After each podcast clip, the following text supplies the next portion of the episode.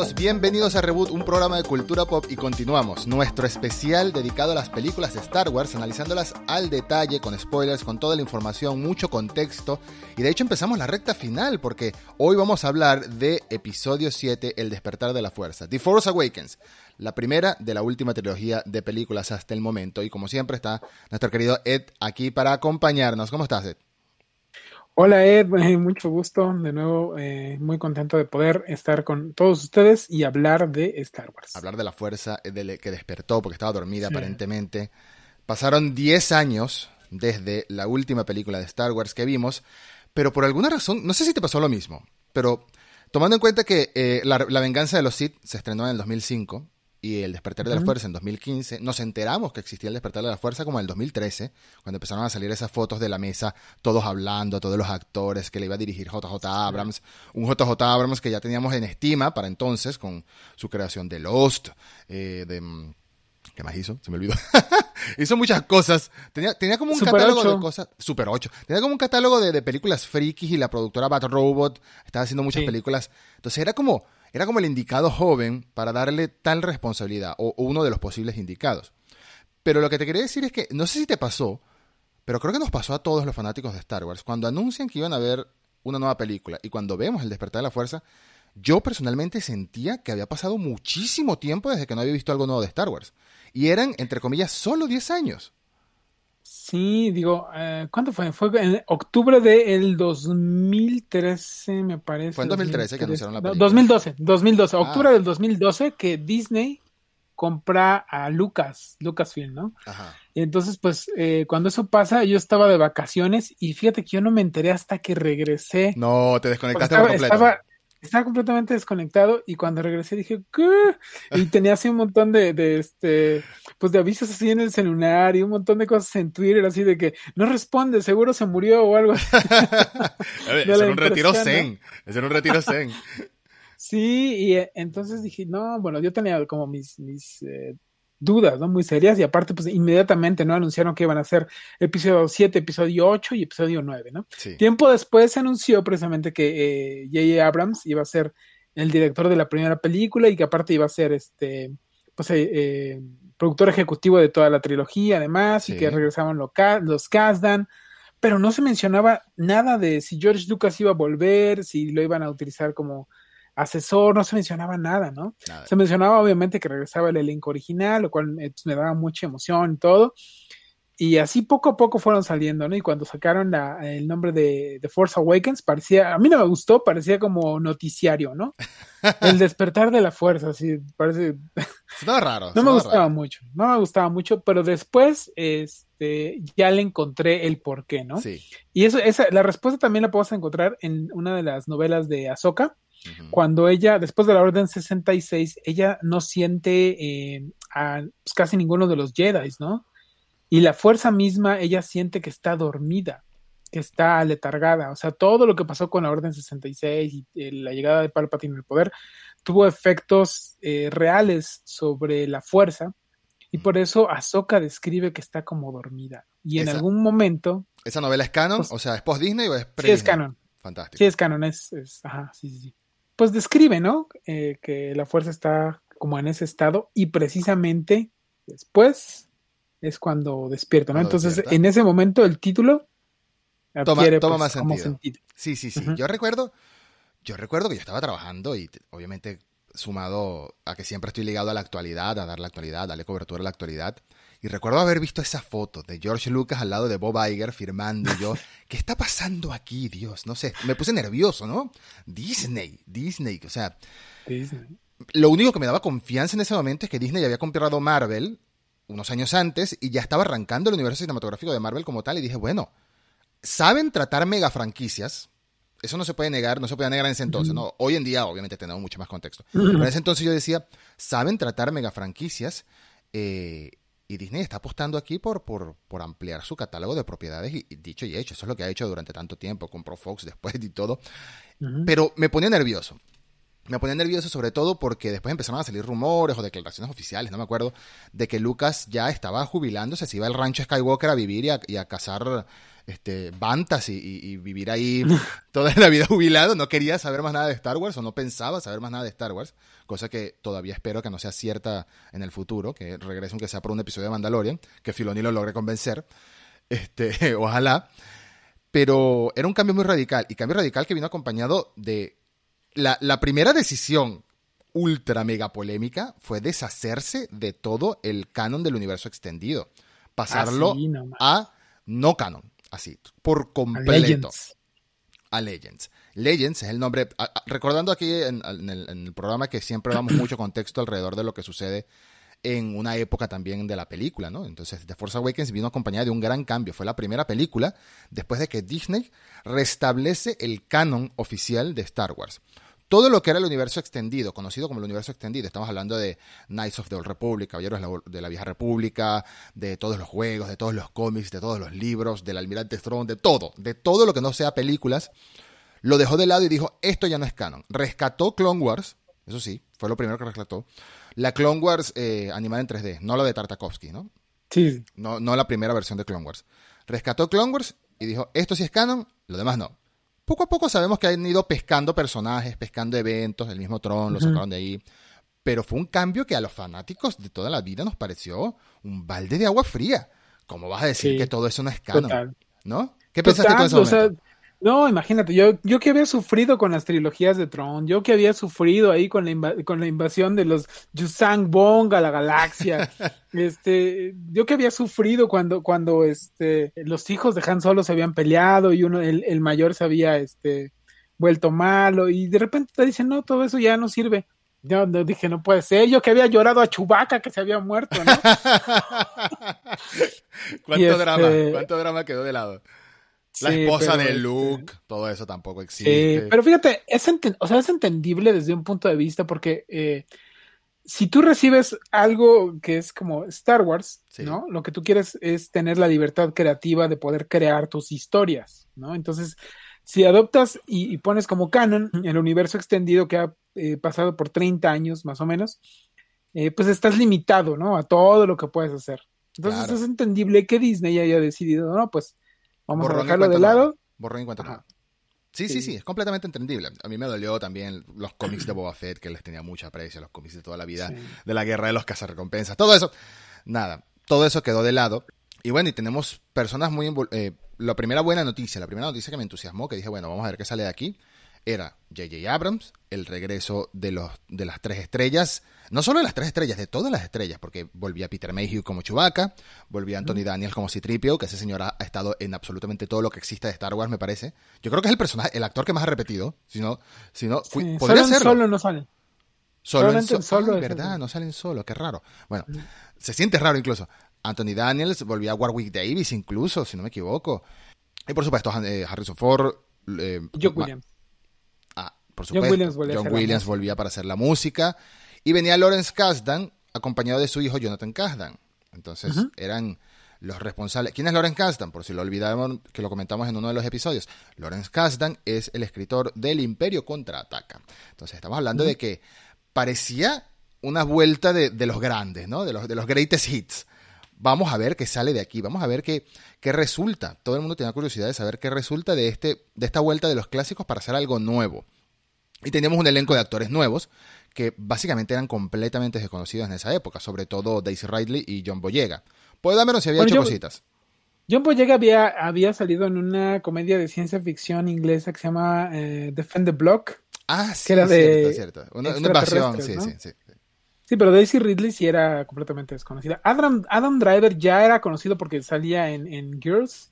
Ajá. Eh, y este, entonces sí se le conocía un poquito más, ¿no? Y tenía, tenía una película. Pero sí, entre otras. Adam Driver tenía una película que ni sé cómo se llama y la vi en su momento y me pareció graciosa. Era como una, como una comedia romántica con, con Elijah Wood o con Daniel Radcliffe. Uno de esos dos. Con, con Daniel, con, eh, sí, con este Daniel Radcliffe. ¿Sabes que, son fáciles de confundir? Son fáciles de confundir, entonces. uno de esos dos. Y, y yo lo conocía así, como un actor de, este comedia, de comedias. Y Oscar Isaac, no, Oscar Isaac yo no lo conocía, la verdad, si, si te soy sincero, yo no lo, yo no lo conocía antes de, de The Force Awakens. ¿no? Le dije Poe Dameron. Le dije Poe Dameron al actor. Y es Oscar Isaac, por supuesto. Pues sí, entonces teníamos este reparto eh, que prometía. Tú, tú, veías ese reparto y de una vez sabías. Una vieja generación que pasa la batuta a una nueva generación. Era necesario. Claro. ¿Qué podíamos esperar? Harrison Ford tenía 73 años en ese momento. Hoy en día tiene 80 ya. Sí, o sea, ya, ya estamos hablando de gente grande, de gente mayor, de gente que no va a hacer piruetas como Darth Maul y Qui-Gon Jinn y Obi-Wan Kenobi en las trilogías de precuelas. Sí.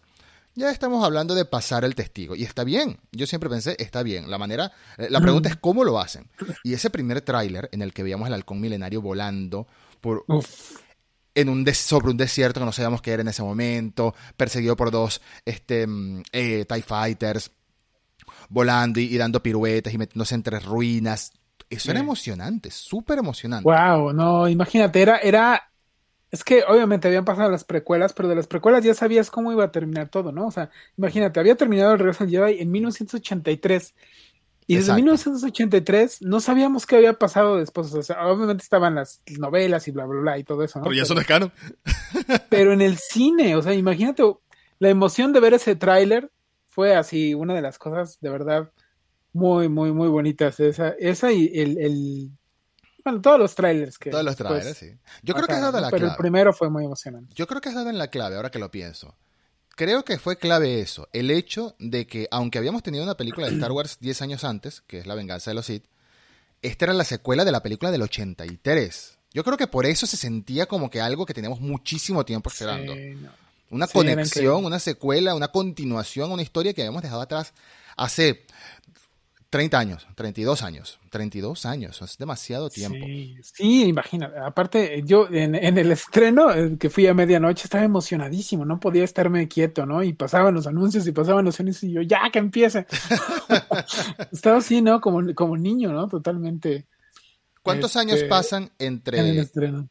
¿Cuántos años pasan entre la venganza de los, el regreso del Jedi y The Force Awakens? ¿Tres décadas? Son 30 años. 30, 30 años, años. Sí, sí. Entonces nos íbamos a encontrar una galaxia muy distinta. Sí, aquí cuando, cuando este empieza todo esto, ¿no? Y, y, ya sabías como que había, como que el imperio había regresado de alguna forma, aunque no sabías cómo, en el, y el nombre era la primera orden, ¿no? Sí. Y pues había una como rebelión, que ahora no era rebelión, sino la resistencia. ¿no? La resistencia, sí. Sí, entonces nadie sabía dónde estaba Luke, lo andaban buscando. Y este. No sabíamos por qué se había tenías... perdido tampoco. Sí, tenías estos, a estos nuevos personajes, ¿no? A Rey, a Finn y a Poe. Y en, digamos, en los primeros 30 minutos, pues te lo presentan, ¿no? Te presentan que Finn es un, es un Stormtrooper que de repente toma conciencia de, de que lo que está haciendo está mal. Y sabemos que Poe Dameron es como un agente eh, de la resistencia y es enviado por Lea, ¿no? Mm. Y Rey, que es una pues, chatarrera ahí metida en un eh, planeta desértico, porque el, yo primero pensaba que era Tatooine, sí. y después supimos que era Jakku, ¿no? Y sí. veíamos las ruinas de, de, los este, destructores imperiales ahí, entonces como que sabías que algo ahí había pasado, ¿no? Sí. Y creo que los 30 minutos son bastante emocionantes, bastante, o sea, sirven muy bien como para presentarte a, a los tres personajes, ¿no? Sí, sí, creo que los primeros 30 minutos son clave en esta película y son Voy a, voy a, empezar diciendo que en general la película me gusta. Siento que repite mucho la fórmula, que es lo que ha sentido todo el mundo. Pero en general la película me gusta porque tiene muchas sorpresas, tiene muchos, eh, muchos momentos inesperados. La muerte de cierto personaje siendo la más grande de uh -huh. ella. Necesario ese momento quizás, pero inesperado. Eh, aunque nos dejó con un gran agujero en el alma. uh -huh. Pero creo que, sobre todo en los primeros minutos, los primeros minutos, la, la, la la calidad de las tomas de los primeros minutos, cuando vemos esa nave que está bajando a este planeta misterioso, uh -huh. llena de Stormtroopers, las luces se prenden y se apagan, vemos los cascos ya desaparecen, un diseño nuevo de Stormtroopers. Eh, es tenso ese momento. Es tenso porque lo estamos viendo por primera vez. Como hemos visto, por supuesto, no es nada. Voy a hacer una comparación en cuanto a la toma, más no a la, cali la, la, calidad de personas, por así decirlo, la misma historia. Pero como hemos visto tantas veces en películas de guerra, cuando van los barcos hacia Normandía a desembarcar, esa tensión uh -huh. que sienten en Salvando a Soldados Raya, por ejemplo, la vemos uh -huh. aquí. Vemos aquí este montón de Stormtroopers preparándose a que se abran unas puertas para encontrarse quién sabe qué, ¿no? Visto desde el punto de vista de los malos, ¿no? Y, y aparece, aparece Kylo Ren. Y aparece Kylo ¿no? Ren en ese primer momento cuando le detiene el blaster en el aire a Poe Dameron, nunca había visto algo así. O sea, esa primera señal que se queda ese, ese blaster, ese disparo de blaster en el aire flotando y Poe Dameron queda congelado, es un poder de la fuerza distinto a lo que habíamos visto hasta entonces. Porque si habíamos visto a Darth Vader rechazar disparos de blaster con la mano en el Imperio Contraataca, pone la mano y ni siquiera es que los esquiva, no le hace nada, así de sencillo. En, Cuando le disparan solo al momento de abrirse esa puerta en Cloud City, en, en Bespin. Aquí deja paralizado el, el láser. Y eso para mí fue una decisión narrativa para decirte, este chico tiene poder, tiene poder, tiene poder. El traje de Kylo Ren me encantaba, me parecía fascinante. la máscara, la voz. De por sí Adam Driver tiene una voz muy grave, pero le ponen esa, esa voz robótica de hablar frente a un ventilador que se te da. Este. y, le suben el volumen. Tú ves que en la edición de sonido le suben el volumen bastante cada vez que, que habla Kylo Ren. Y es intimidante. Y está muy bien. Está muy bien. Me parece que como villano Kylo Ren funcionaba muy bien. Sobre todo incluso ante la negativa de quitarse la máscara en la mayor cantidad de, ocasiones posible. Era como, como, como, de la Death Watch. ¿Sabes? Esto, esto de los trailers, eh, bueno, para mí era, era algo nuevo porque pues, no, no había ocurrido dentro de, mi fandom. Claro. Eh, los trailers desataron, comenzaron a desatar estas teorías, ¿no? Sí, sí, sí teorías de quién era, quién era en realidad Kylo Ren, quién era Rey. Había, me acuerdo que había, que había gente que decía que en realidad Kylo Ren era Luke, que se había vuelto malo, ¿no? Y muy flaco. Imagínate, ¿no? Entonces este, yo decía, no, ¿cómo va a ser Luke? ¿Cómo va a ser que Luke se vuelve malo, no? Pero sí había gente, y, corría, ¿no? Que, que Rey era este, hija de, Luke, o que era este, hija de Leia y Han Solo, como que eh, eso era por completo nuevo para el fandom de Star Wars todas estas teorías que se desataban, ¿no? Claro, porque... Tratando de saber quién era quién. Me imagino que quieres, lo que estás diciendo obviamente es porque en 2001, 2002, 2003, 2004, 99, 2000, los trailers se veían en el cine. Uno veía en el cine los trailers y, de ahí te olvidas de ellos. No podías hacer capturas de pantalla o paralizar cuadro por cuadro con la barra de espacio de la computadora mirando todo lo que pasaba o sea, sí, sí, los bajabas, sí, los bajabas, pero como no había redes sociales ni había YouTube como tal, no había estos canales que se dedicaban a hacer, este, pues teorías, ¿no? Entonces sí, había gente que, pues, comentábamos en los foros ahí de Yahoo, pero no era el mismo grado de... No era el mismo impacto. Sí, no, no, no. Ese, ese, impacto que le hizo tanto daño a la saga al final, pero bueno, ya hablaremos de ello en su momento. sí, no, no. Los personajes estaban muy bien. Eh, nunca me había imaginado lo, interesante que podía ser la idea, porque hay que defenderlo, la interesante que podía ser la idea de un Stormtrooper arrepentido de lo que estaba haciendo. O sea, nunca me había imaginado lo interesante que podía ser. Aquí nos muestran ese lado humano de los Stormtroopers, que obviamente los Stormtroopers fueron, fueron los que reemplazaron a los clones, a los clones, que los clones están programados básicamente desde su nacimiento para luchar. Y tenemos a todos los, los Stormtroopers del Imperio, que nunca los vimos más que fallar sus disparos y gritar con el gritito este del Willem, del Willem Scream, que es ¡Ah! El, grito que toda la vida usan en el cine, que me encanta que esté presente en toda la saga. Pero ahora tenemos a los Stormtroopers de la Primera Orden, que según nos, em, nos, explica este general, general Hux, un nuevo y misterioso general, un nuevo, un nuevo Moff Tarkin, ¿no? Porque aquí tenemos un nuevo Moff Tarkin, tenemos un nuevo Darth Vader, hay, como, tenemos un nuevo Palpatine, hay como personajes que, que, ocupan espacios, slots de la trilogía original de, películas que eso es lo que se criticaba también en su momento. Nos explican, yo creo que ahí... Nos explican que los Stormtroopers son criados desde niños, son robados, ¿no? Son younglings, lo que se llamaría younglings Lo mismo que hacen los mandalorianos, lo, que, lo que hicieron los mandalorianos con Pedro Pascal, aunque Pedro Pascal lo rescataron, pero no creo que a todos los hayan rescatado. Sí, no creo que a todos los hayan rescatado. Puede ser, puede ser. Sí, ahí, ahí para mí comienza como el, uno de los primeros problemas. Digo, cuando yo la, la primera vez que vi de, de, Force Awakens me gustó, pero ya luego analizándola ya con más detalle, sí te vas dando cuenta que tiene muchos, muchas escenas, muchos elementos que son una calca del episodio 4. Sí, claro. Así un, poco hasta descarado. Yo podría decir que, de verdad, aunque sea un poco polémico, el episodio 7 es un rip-off de episodio 4. Sí, se siente así. Hasta hay una estrella de la muerte. La llamen como la llamen. No.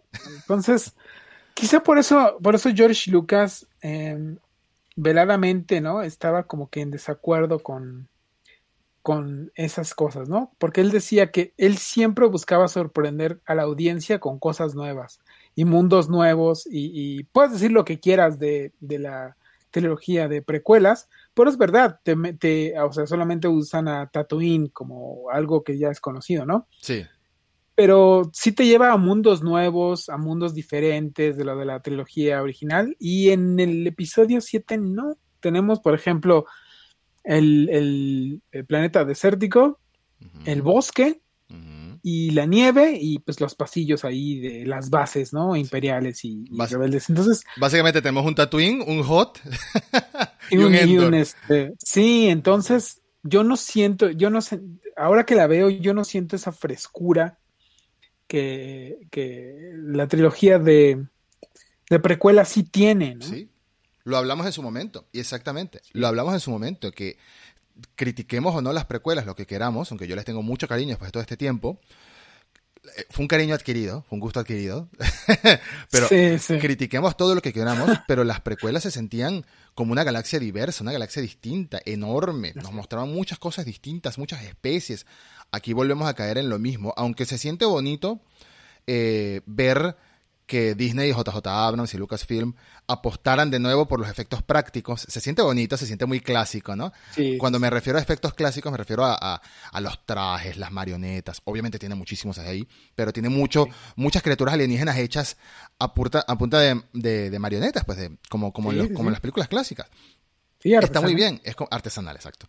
Está muy bien, es como un buen tributo a la saga y, y a lo que es en esencia Star Wars pero al mismo tiempo está muy limitada, está muy limitada en repetir fórmulas, ¿no? Está limitada en repetir, este, sí, fórmulas, personajes, slots de personajes. El hecho de que General Hawk sea una especie de Grand Moff Tarkin, sea el, líder militar que tiene cierto protagonismo en la primera película y después lo pierde por completo, ese hecho, eh, ese hecho eh, ya te da, ya te da a entender lo que está pasando. De todas formas, aunque es un, un, un medio remake, sí tiene cosas frescas y cosas nuevas. Y eso, esos son los protagonistas principales de los héroes de la película, ¿no? Aunque Poe Dameron hay momentos en que se siente como que cumple el slot de Harrison Ford, de Han Solo, no se parece nada a Han Solo en cuanto a personalidad, lo cual está bien. Poe Dameron es súper optimista, es súper alegre, súper buena onda, súper vamos allá, vamos a, rescatarlos. Eh, por otro lado, Finn es el cobarde que se convierte en héroe, Decirle que ahora es un poco injusto porque quién sabe cuántas cosas vivió. El héroe renuente, ¿no? Sí, sí, es una buena descripción. Eh, y Rey es la heroína esperada, ¿no? La héroe que, descubre su, poder. La película está llena de cameos también. Cameos inesperados, cameos muy de, de, de, merchandising. Tenemos a Daniel Craig haciendo de Stormtrooper.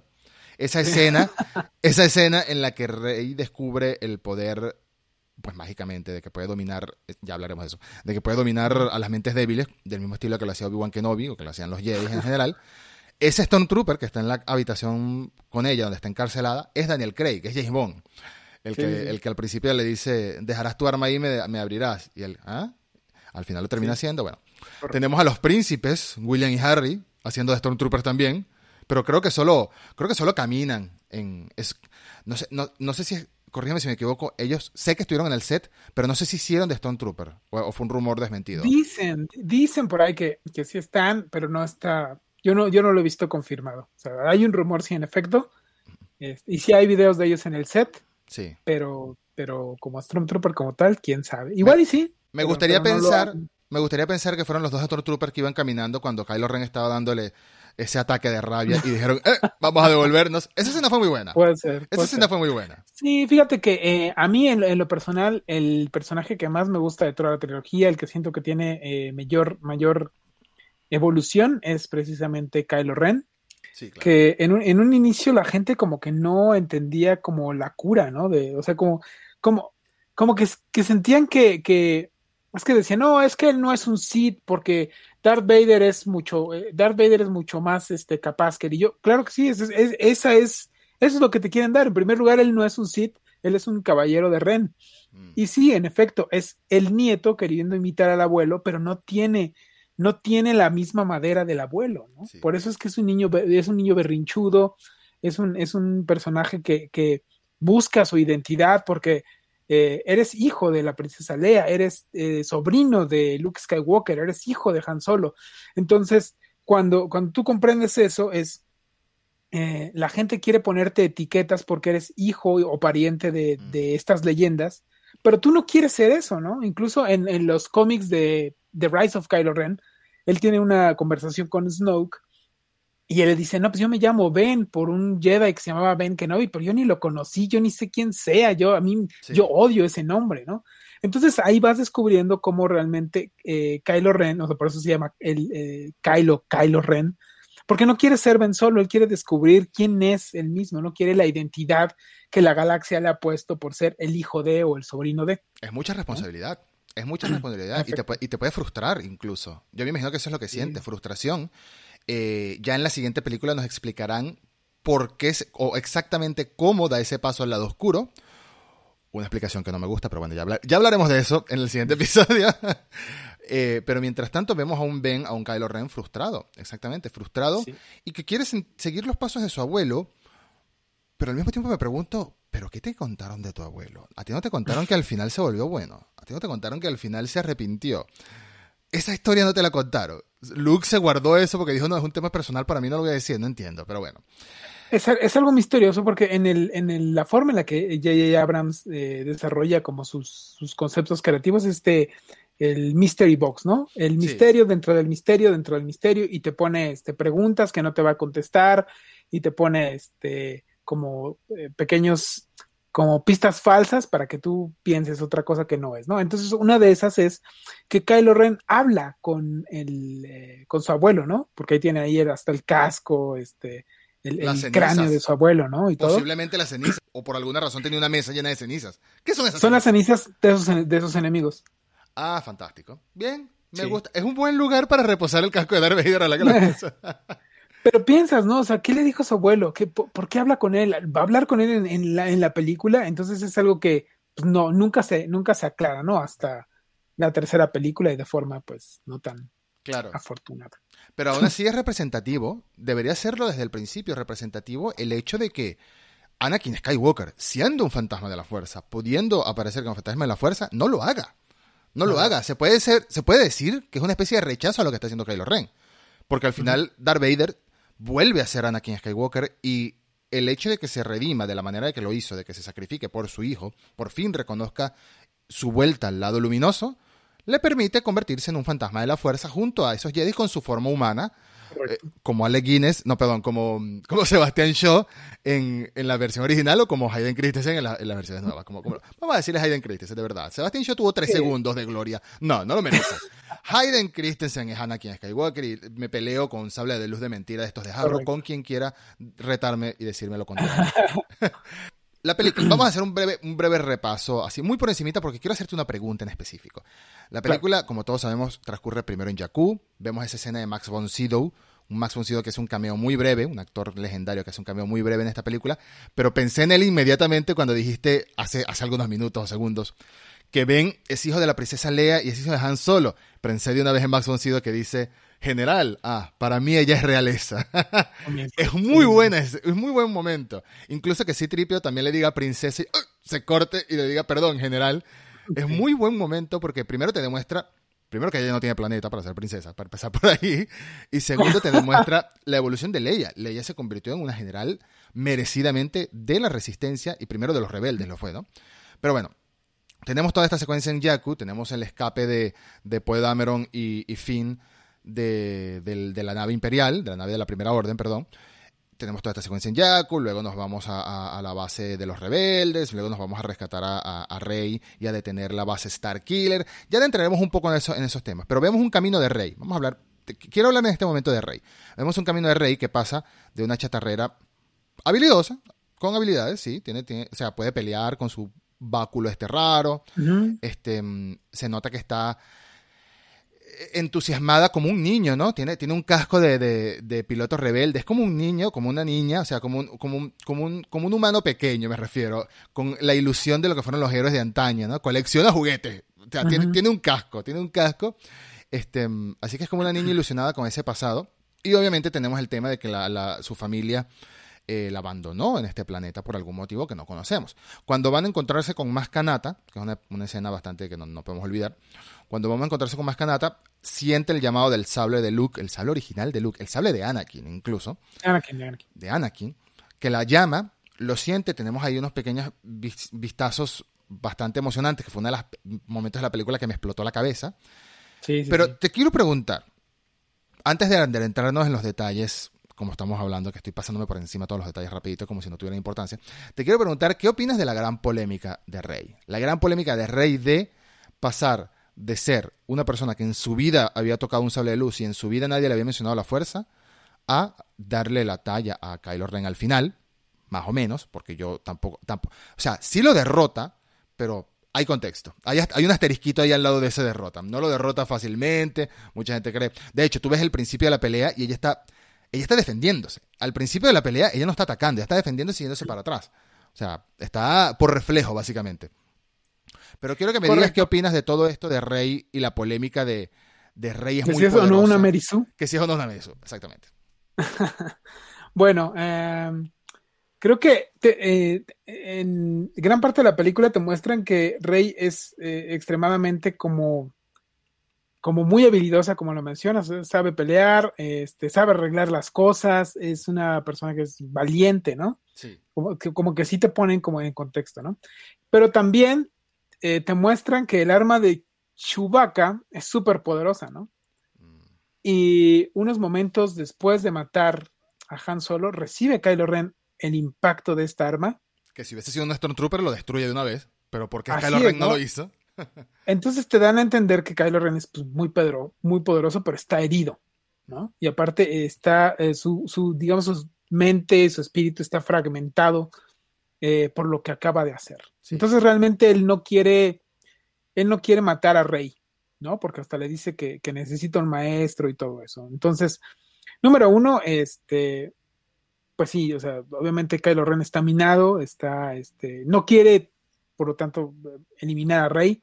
Yo creo que, que es algo que queda como no tan, no tan, no te lo muestran como tal, pero sí como que entiendes que la primera vez que se ven, como que sí hay algo entre ellos, ¿no? Sí, una conexión. Una, una, una tipo de conexión, ¿no? Pero eh, algo que, que, no está claro y que o sea, muchas de las cosas y de los huecos argumentales de esta trilogía se llenan leyendo las novelas, sí, ¿no? Que no deberían ser necesario, y, pero sí. Sí, no, no, no, porque cuando un cuando necesitas una novela para llenar un plot hole es que no está bien planeada la escena, ¿no? Una novela Entonces, puede expandir hay... tu historia, más no debería rellenar tus sí, huecos. Así es, así es. Entonces, en la novela te explican que cuando Kylo Ren le está leyendo la mente, uh -huh. hay una extraña conexión entre ellos, ¿no? Y que sus mentes se conectan y que Rey aprende muchas técnicas de la fuerza gracias a esa conexión, ¿no? O sea, es, Mm. básicamente te están diciendo que hay que se, que se baja le hace upload a, se descarga el torrent de la fuerza.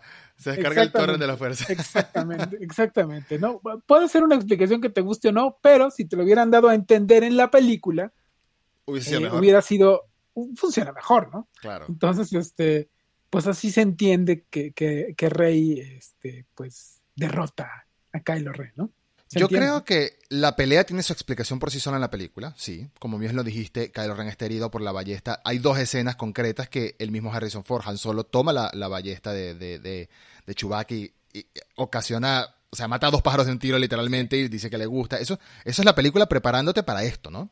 Ahí me parece que es la película preparándote para esto. Para que el uh -huh. disparo que recibió en la cadera, más o menos, eh, Kylo Ren, de la ballesta que lo hizo fue arrodillarse pero después vemos en la, en la nieve que hay sangre, lo vemos dándose golpes para tratar de resistir el dolor, lo cual es un poco absurdo, pero sí. Kylo Ren en esa batalla final no es el Kylo Ren de verdad, es un Kylo Ren todavía asimilando lo que acaba de hacer, es un Kylo Ren, con la, como bien dices, con la mente rota, transformándose incluso, y está muy perturbado en ese momento y además herido. Entonces, obviamente a Finn lo destruye, lo derrota en, en un 2x3 porque Finn no es, no es un Jedi. Uh -huh. Y después... Eh, Rey le da la talla. Pero yo creo que esa pelea se explica bien. Ahora, lo que no me gusta mucho es, o sea, lo que no me termina de llenar, de convencer, más allá, aunque con la explicación de la novela funciona, son sus habilidades de las fuerzas repentinas.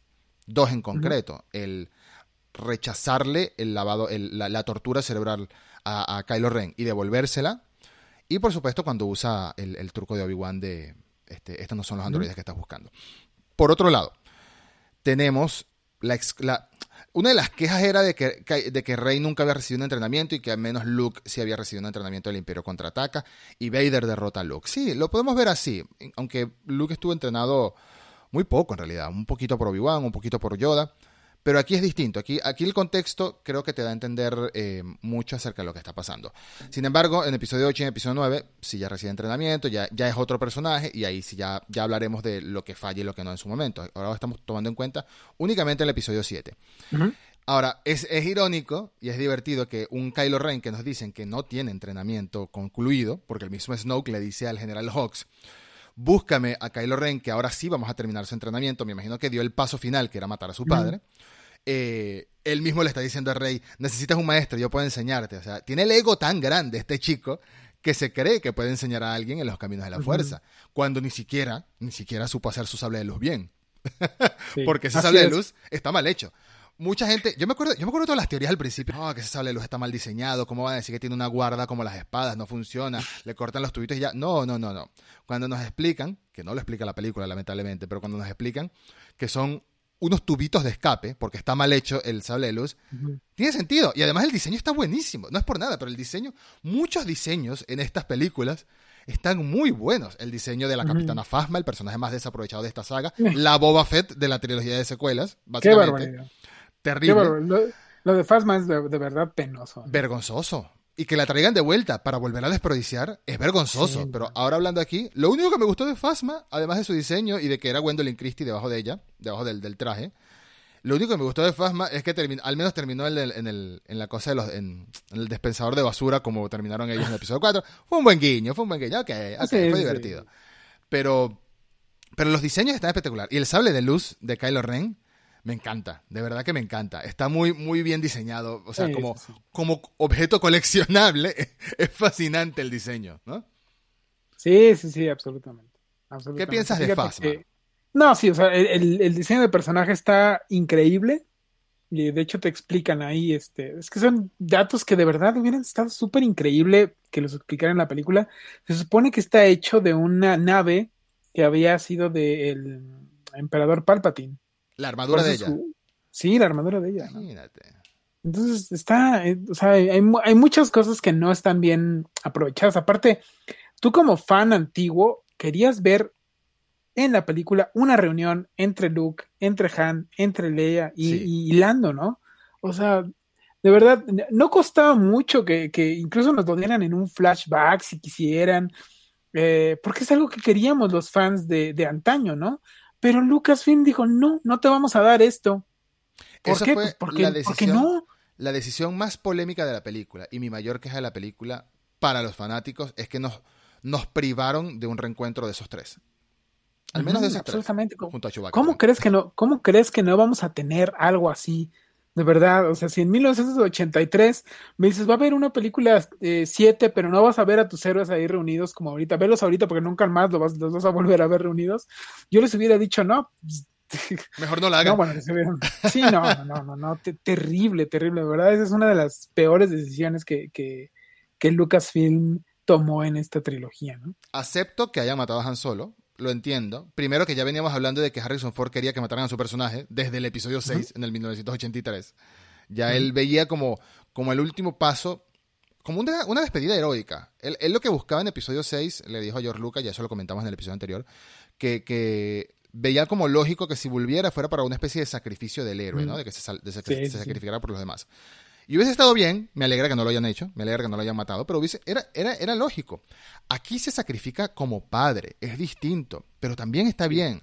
Se sacrifica intentando ese último momento ayudar a su hijo, nunca perdió la esperanza en su hijo, nunca perdió la esperanza en su familia. Incluso aunque se alejó de ellos, por una excusa un poco tonta, que yo me imagino que no es la excusa real, eso de que, no, Leia, es que yo te recordaba mucho a Ben. Bueno, ajá, ¿y qué se va a hacer? Yo creo que en realidad era él huyendo también de, de, su, de, su, de su trauma, ¿no? De su tragedia, de su, entre comillas, luto por haber perdido a su hijo, como le dice Kylo Ren, que Ben solo ya no existe, ¿no? Que, es Kylo Ren. Algo que también Vader pensó en su momento de sí mismo, ¿no? Que Anakin no existía. Pero, en la realidad, para mí, para mí, Han Solo se fue a matar sus penas volviendo a sus raíces. Contrabandeando, robando por ahí. La escena de la nave que tiene donde llegan estas dos bandas a reclamarle las deudas.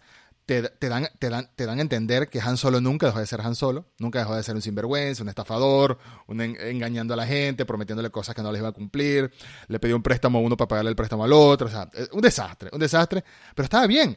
Si, vamos si te puedo decir algo de Han Solo, es que Han Solo se sintió Leia también. Pasa que no tuvo mucha respetaron al, respetaron al personaje. respetaron al personaje. con Luke. Y se sintió como que de verdad es un personaje que pasó mucho tiempo entre uno y el otro, como una, como una madurez. Y no necesariamente madurez, porque tampoco es que maduró mucho, pero como lo que te hubieses imaginado, ¿qué hubiese pasado con Han Solo si volvió a ser contrabandista y se, volvía a la vida de sinvergüenza? Este Han Solo. Es un Han Solo incluso que es empático, él se, empresa, se empieza a preocupar por esta chica, por esta chica que no conoce, este, desde el primer momento, desde el primer momento, bueno, desde el segundo momento, más o menos. se empieza a preocupar por ella y, toma como una actitud paternal incluso. Es un Han Solo. porque ve que está muy sola, ¿no? O sea, Rey es un personaje que está muy solo. Incluso cuando en, en, el inicio te lo deja claro, cuando está ella comiendo ahí sola con el casco y todo eso, pues sí ves que casi no habla con nadie, ¿no? Y seguramente pasaban días y días sin que ella tuviera algún tipo de intercambio de palabras con alguien, ¿no? Sí, Entonces eso Han, Han, lo percibe muy bien. Han lo percibe muy bien porque lo, vivió él. Lo vivió él. Entonces él, conecta con, esta chica y, y, me parece que su entrada en escena, cuando le dice a Chewie, entrando a la milenaria, estamos en casa, fue fantástica también. Creo que Han Solo fue el único personaje de la trilogía original que, que dejaron muy bien parado en esta, en esta película, incluso cuando muere, porque Leia, como dijimos, ya tuvo su, o sea, aquí tenía una aparición muy breve y tenía como su mayor camino en, la siguiente, en las siguientes películas, iba a ser sus películas. Y Luke, Luke aparece, Luke aparece, estamos toda la película esperando que ver a Luke. Luke aparece, pero aparece muy poco. o sea, nos quedamos con ganas de Luke, de que abra la boca al menos, ¿no? Fueron años de espera de Luke. Los trailers más o menos te daban a entender que iban a buscar a Luke. Entonces tú decías, bueno, va a aparecer y va a hacer algo no aparece nada, no, hace nada. Sencillamente. No me acuerdo cuánto, cuánto dinero le pagaron a Mark Hamill por aparecer en la película y que es como el cash más rápido que alguien ha hecho, así nada más por pararse y poner cara de circunstancia. Sí, sí, sí. Es como si JJ Abrams le dijo: Mira, párate aquí y pon la cara más intensa que puedas poner mientras miras a, esta persona que parecía que te estuviera pidiendo dinero. Porque Rey está así, le está levantando así: Mira, mira esto lo que te traje. En fin, es el, el, lore alrededor del sable de luz también estuvo muy bien hecho, a mi parecer. Primero porque durante la batalla de Kylo Ren con, con Rey, Kylo Ren le dice, eso no es tuyo, eso me pertenece a mí. Es el, es el último objeto del cosplayer frustrado que es el de, de Darth Vader. eso es mío. Mira esta porquería que no supe hacer, eso es mío. Eh, pero entonces, eh, la conexión que hay con el sable de luz eh, es muy grande. Ese sable de luz es muy importante, ¿no? Es muy importante. Sí, sí, es como el Excalibur, ¿no? Es como el Excalibur. Qué buena, exactamente, qué buena comparativa. Es como el Excalibur. Lo siente que llama, eh, llama a Rey. Luego Luke lo mira con ese trauma, como que, o sea, es completamente inesperado. Ese, ese sable de luz lo habíamos perdido. Ese sable de luz pasó por manos de Anakin. Luego pasó por manos de Obi-Wan, que lo recoge en Mustafar después de que Kurt hace picadillo a, Anakin en, en Mustafar. Luego se le eh, pasa muchos años con Obi-Wan guardado en un cofrecito. Luego se le entrega a, Luke. Y Luke lo pierde porque es derrotado por su padre. Es derrotado por el dueño del sable de luz. Y cae al vacío en esta, en esta, en esta ciudad de la nube. Mascanata dice que ella se lo encontró y que en otro caso, en, otro, en otra ocasión lo explicará. En otra ocasión nos contará. Nos contará. Y sé que en los cómics o en los libros lo hace sabes esa historia? ¿Cómo les cuentas? No, todavía, todavía no lo han explicado. Todavía no lo han explicado. ¿Qué están no, todavía no, no, no, todavía no, todavía no sabemos. Pero bueno, me imagino que, no sé, ahí va a haber algo. Por cierto, el palacio de Mascanata. Sí, hay todo, hay todo un este análisis de las de las banderas. De las, banderas desde que están los trailers, desde los trailers que aparecen. Sí, no, sí, absolutamente.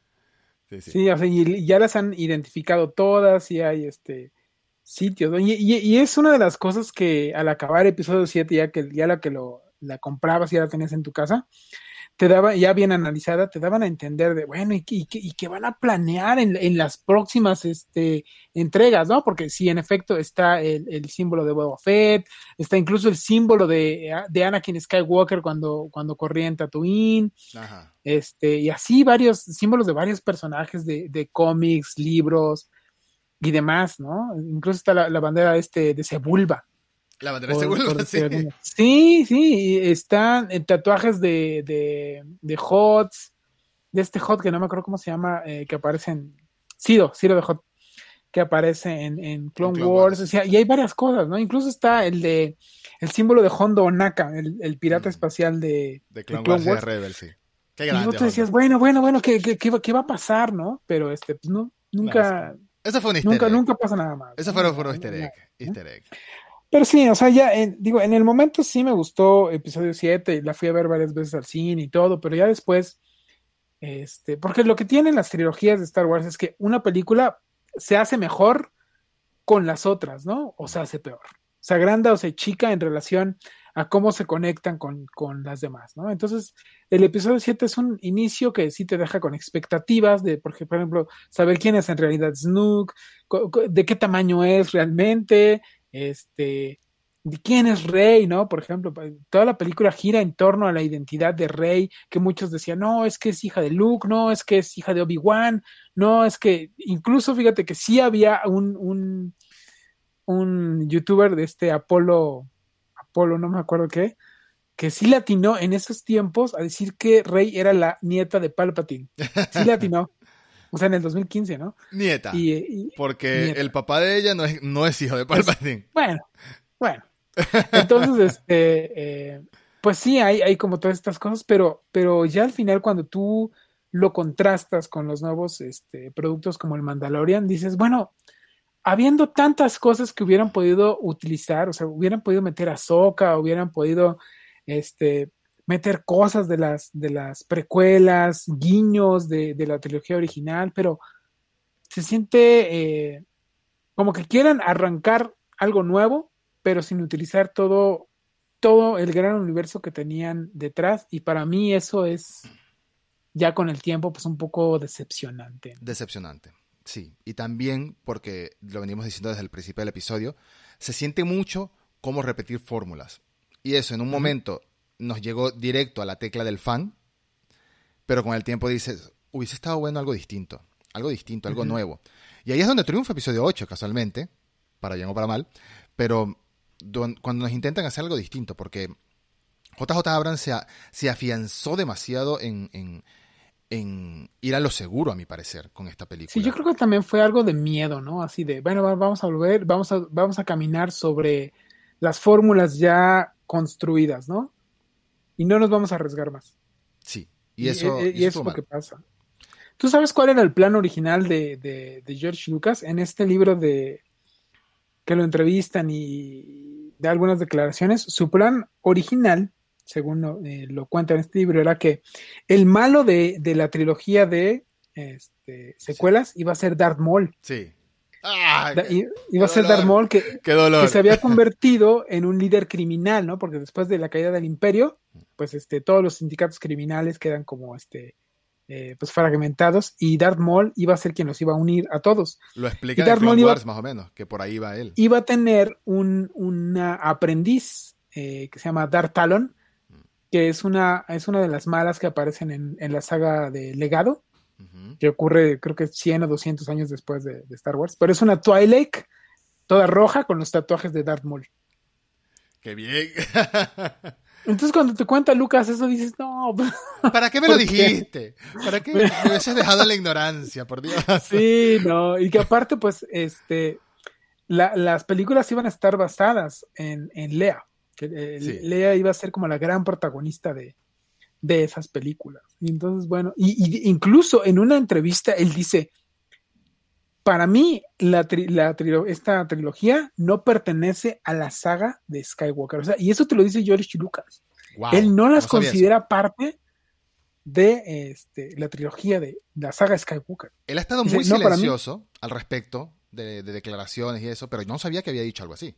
Sí, no, pero cuando habla, bueno, es, es lapidario, ¿no? O sea, sí. se entiende que esta trilogía no le gustó nada a George Lucas. Sí, y la trilogía completa, incluso. Incluso en su libro, en, el libro de, memorias de Bob Iger, dice que George Lucas había escrito eh, pues el tratamiento de los de la trilogía, ¿no? Había escrito todo lo que iba a pasar. Y entonces, este, pues Disney le compra estos guiones a George Lucas, se los compra, pero cuando lo leen dicen, mm, mm, esto no va con lo que queremos hacer. Entonces le dan las gracias a George y le dicen, no, está bien, tan, tan buenas tus ideas, pero no, vamos en otra dirección. ¿Pero qué querían hacer? George Lucas, George Lucas pega el grito en el cielo y dice, no, pues si no vas a utilizar mis guiones, yo ya no quiero saber nada, ¿no? Bye, yo ya no voy a ser ni asesor, ni, ni nada. Chao. ¿no? Y, hace su berrinche, da media vuelta, y entonces la, nada de la historia de, esa, de esta trilogía tiene nada de George Lucas. O sea, ni siquiera un visto bueno, no, no, nada, nada. Aunque por ahí, bueno, ya después, eh, cuando lleguemos al episodio 9, hablaremos de ciertos rumores. Ciertos rumores. Pero es importante es interesante, ¿no? Así como, como, como fanáticos y como que siempre estamos atentos así de, del amarillismo y de los rumores y de los tabloides y de todo lo que se pueda decir, los chismes. es interesante, esto, es como, no sé, como seguir la vida de las Kardashian para nosotros, qué sé yo. Es interesante, es interesante que cuando vimos fotos de George Lucas relacionadas a la trilogía de, de secuelas, de 7, 8 y 9, en la alfombra roja, porque iba a veces a la alfombra roja y tal, pero ahora vemos fotos de Josh Lucas en el set de Mandalorian riéndose, hablando con Rosario Dawson como Azoka riéndose y con Filón y con Faro. O sea, es otra cosa, ¿no? Es otra cosa. Es como que se siente, y no quiero, y no quiero criminalizar a nadie en relación a, la, a, la, a las trilogías de 7, 8 y 9, pero es como que se siente que Mandalorian y lo que están haciendo a partir de ahora con el universo de Star Wars sí en cierto modo tendría más el sello de aprobación de Lucas, ¿no? Que al fin y al cabo, como siempre decimos, te gusten o no las precuelas, Lucas es el padre de esto. Lucas es el padre de esto, es el creador de esto. Nació de la cabeza de este señor barbudo. Así que tenemos que, tenemos que respetar eh, su opinión. No es, no es, el abuelo molesto que nada le gusta, que nada le, que nada le complace. Es el señor que le dio vida a esto y bueno, algo de razón tendrá, algo de conocimiento tendrá. El simple hecho de que aquí un rayo en esta, en esta película, en el episodio 7, en el, el despertar de la fuerza, un rayo que está a no sé cuántos años luz, qué sé yo qué distancia estaba en la base Starkiller, destruye a Coruscant de esa manera. No, no, no, no, no, no, es, no, es Coruscant, es, Este, el sistema Hosnian, Hosnian Prime. Lo que, pasa es que después de, el triunfo de la, de la rebelión, eh, cambian, o sea, cada determinado eh, tiempo cambian la base de la, de la galaxia, ¿no? Ah, cambia la capital. En ese momento, en ese momento le tocaba a Hosnian Prime y este, pero sí, mucha gente, como nunca te lo aclaran, mucha gente piensa que es Coruscant. Claro, vi tantos edificios, tantas cosas. Sí, sí, sí, claro, claro. Por un momento pensé que era Coruscant. Y yo dije, ¿cómo va a destruir Coruscant? Así como si nada, que salió tres segundos y la destruyeron. ¡Qué horror! pero, pero como no te lo aclaran, por eso piensas eso, ¿no? Sí, sí. Yo no he leído las novelizaciones de las películas, ni creo que lo haga, la verdad. O sea, siento que voy a invertir demasiado tiempo en, en, algo que vaya a decir, ah, ok, ah, sí, que Rey le leyó la mente y descargó el torrent de la fuerza de Kylo Ren. Ah,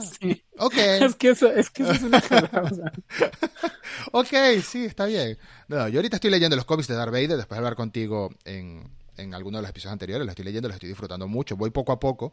Entonces, voy muy lento con los cómics, pero no, no creo que toque las novelizaciones de, de estas películas, no, no creo, no creo de verdad. No, no lo sé, salí tan frustrado. Esta, esta trilogía me dejó tan frustrado como fanático que no es que voy a olvidar que existe. Tengo buenos recuerdos de, estas películas, tengo buenos momentos, eh, tengo buenos personajes, Kylo Ren, Poe Dameron, John Boyega, Finn.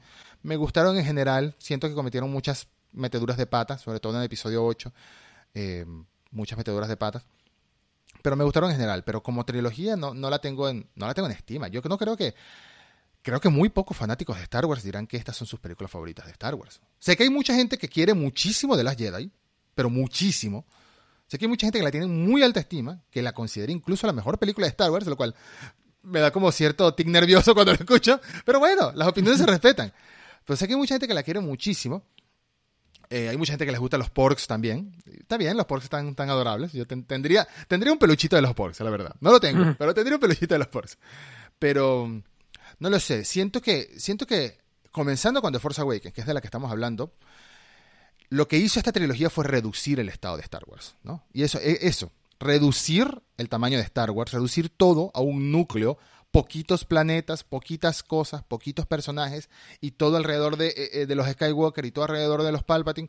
Entonces, después de venir de la trilogía de precuelas que lo expande tanto, después de venir de Clone Wars, de Clone Wars, si viste Clone Wars, sientes que Star Wars es algo enorme, es algo enorme. Eh, aquí te lo reducen a tal que se siente injusto un poco. No sé si, no sé si estás de acuerdo conmigo.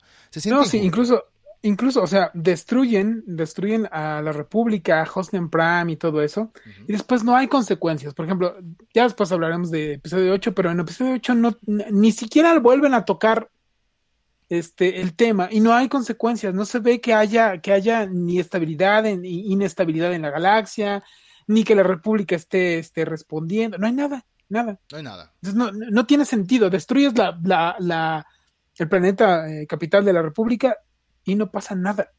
Y si pasó, no nos lo mostraron, lo cual es injusto. Deberían habernos mostrado algo.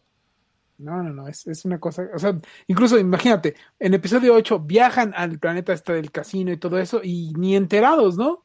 Mm. No pasa nada, no, pasa, nada. No pasa nada. Ya hablaremos en el próximo episodio de, episodio 8, que hay bastante que, desgranar también ahí. Eh, las consecuencias de este final que vemos. Vemos una Rey con otro traje, por así decirlo, que cada vez que le cambian la ropa a un personaje de Star Wars sabemos que tienen como un paso más, bueno, depende. en el caso de Darth Vader es que el diseño se fue modificando, se fue puliendo, pero en el caso de Luke, por ejemplo, vemos que pasa de, este kimono de, granjero de, Tatooine, pasa a, un soldado, aprendiz de Jedi y al final lo vemos con su con su capucha, su capa, su traje, todo de, de Jedi ya de, de, caballero Jedi. Entonces sabemos que cada vez que le cambia la ropa a un personaje es que va avanzando en su historia. Aquí vemos al final que Rey cambia su ropa y podríamos decirse que toma una ropa un poco más similar a los kimonos que usan, en, que usan los Jedi. Eh, podríamos decir que sería su nuevo look de Padawan. Vamos a decirlo de esa manera. Todavía no es una Padawan. Luke le va a rechazarse de su Padawan por, al principio, pero podemos decir que vemos ese, tipo de evolución. Y la película tiene muchas cosas buenas, tiene, tiene un, tenemos un reencuentro muy emotivo con Han Solo, tenemos un reencuentro súper emotivo entre Han Solo y, Leia, un reencuentro súper emotivo, eh, muy bien trabajado. Se, nota, se nota que son ellos, ¿no? Tienen esa personalidad de ellos. O sea, no es que sea la misma personalidad de la trilogía original de películas, sino que son ellos con más años. Los, si, los, si los quisieron representar de esa manera, que seguro que sí, lo supieron hacer. Si hay algo que supieron hacer es eso, es mostrarnos a una Leia y a un Han que son Leia y son Han, pero están más viejitos, están ya con mucha más experiencia, con mucho más caminos recorridos. Y ese abrazo que se dan, esa manera que Leia le dice, me sigues volviendo loca, ¿no? Me sigues volviendo loca, no de molestia, sino de amor, o las dos cosas al mismo tiempo. Podrían ser las dos cosas al mismo tiempo. Está tan bien trabajados esos brevísimos y escasísimos momentos entre ellos dos juntos que me dejaron con mucha nostalgia, con mucho cariño, de verdad. Y, después cuando se murió Carrie Fisher, es que me partió el alma. Me partió el alma, de verdad. Es que es como, que se muera una de tus, de tus actrices que más marcó tu infancia, no, Y tu vida como fanático. Este, y también, o sea, para, para más allá, más allá de la tragedia, que, que pues sí, yo también lo sentí mucho, pues tiró los planes originales para la tercera película, ¿no? Totalmente. Bueno, eso dicen, pero totalmente, totalmente, totalmente tiró los planes. Eh, lo último que voy a decir antes de concluir es, porque ya vamos a cerrar el episodio, es que me pareció muy extraño ese último momento en la base de los rebeldes. Y quiero que, que me digas qué opinas tú al respecto. ¿Por qué cuando se bajan de la nave, que llegan del triunfo de haber destruido la base Starkiller, que por cierto, por cierto, el nombre de la base es Starkiller, que era el primer apellido de Luke en los guiones originales de Lucas. Luke se iba a llamar Luke Starkiller y lo cambió a Skywalker. ¿Por qué lo cambió? Porque le pareció que Starkiller era un nombre muy macabro para un héroe, el asesino de estrellas. Y está bien, me parece un buen cambio. Entonces, este es un buen guiño también que la base no se llame la estrella de la muerte parte 2, sino que se llama, o 3.0, sino que se llama la base Starkiller. Eh, cuando llegan de la base Starkiller, le pasa a Chewbacca por un lado a Leia, como si nada. No la abraza de mira, vamos a llorar la muerte de Han, sino que Leia abraza a Rey. Y si no me equivoco, nunca había visto a Rey en su vida. ¿Por qué? ¿Qué pasó ahí? ¿Qué es eso? No entendí. Fíjate, después de preguntar, la verdad es un error este, tremendo y, absurdo, ¿no? Pero después cuando le preguntan a, a J.J. Abrams, se quiere excusar diciendo que, bueno, yo pensaba que este Chewbacca estaba más enfocado en, en salvar a Finn, ¿no? Que ya ves como que, lo había dejado súper grave este eh, Kylo Ren, ¿no? Entonces Chewbacca estaba más enfocado en salvar a Finn que en lamentar la muerte de Han Solo. Pero eso es una jalada. No tiene sentido. eso no tiene, no tiene absolutamente ningún sentido. ¿no? O sea, lo natural, lo natural es que Chewbacca buscara a Lea, y Lea buscara a Chewbacca, porque es una pena eh, grandísima, ¿no? Para los dos. Yo no sé quién lo quería más, pero... Buen este, punto. Pero no, no, no, no tiene sentido. Entonces. Después ya en este. En los cómics y en las novelas ya te dicen, ¿no? Que sí se abrazaron y no sé qué, pero pues ya para qué. No, no, no tiene sentido. Pero, ok, vamos a, vamos a poner que por alguna razón Chewbacca no la vio porque es muy alto y ella es bajita, no la vio y siguió pensando en fin.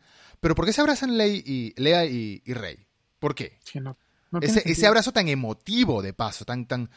Me puede, me imagino que la excusa será, bueno, porque las dos sienten la fuerza y sintieron una conexión. Y que hay algún tipo de conexión. Pero tenía que haber un abrazo grupal en dado caso. Que abrazara a Han y luego abrazar a esta chica, a Han no, a Chewie y luego abrazar a Rey tenía más sentido porque estamos hablando de que son Chewbacca y Lea. Tienen tantos años de camino. Los mismos cómics, lo, breve que he visto de los cómics, te ponen incluso el, corazoncito arrugado al, ver cómo Chewbacca cargaba a, Ben Solo, a Kylo Ren y lo, y lo ayudaba, lo cuidaba, era como era, como su pícoro, por así decirlo.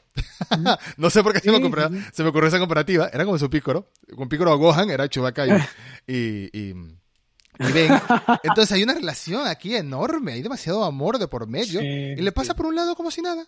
Como si nada. Y no lo entiendo, no lo eh, entiendo. Es la, es la, clase de, cosas que, tanto eh, Abrams como, como Johnson tienen que no comprenden a los personajes, no los comprenden, no comprenden la relación que hay entre ellos y pues al final se nota eso. Se, nota, se nota. Y ese, ese, ese momento es clave para notar que no entendían bien podrían haber entendido la relación de Han y Leia, porque sí la entendieron, en este episodio nos lo demostraron, pero no entendían lo absoluto a los demás. No entendían en lo absoluto lo que era, lo que representa Chewbacca en esta familia. Chewbacca era parte de la familia, ¿no? El grito de dolor, incluso el grito de dolor que pega Chewbacca cuando ve que cae Han solo, te da a entender algo. Y que después le pase a un lado a Leia así como que, ah, mira, hola, hola. Y sigue de largo, no, no tiene sentido.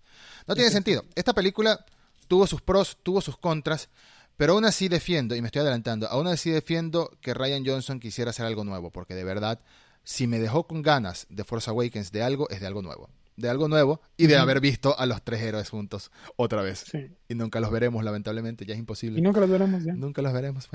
Ed, muchas gracias. Muchas gracias como siempre por acompañarnos. Muchas gracias a todos los que escuchen. Por favor, compartan el episodio si les gustan, compartan esta saga, está quedando una saga de análisis de las películas muy bonitas y aunque quedan dos películas nada más, quién sabe lo que para el futuro, quién sabe si hablemos de Bad Batch, quién sabe si hablemos de Clone Wars, quién sabe si hablemos de Rebels, quién sabe de qué más, pero Star Wars, hay Star Wars para rato, de verdad. Hay Star Wars para rato. Hay Star Wars para rato y esto es una reunión entre dos amigos y dos fanáticos que comparten con el resto todo este esta pasión y este amor por esta saga tan bonita, ¿no?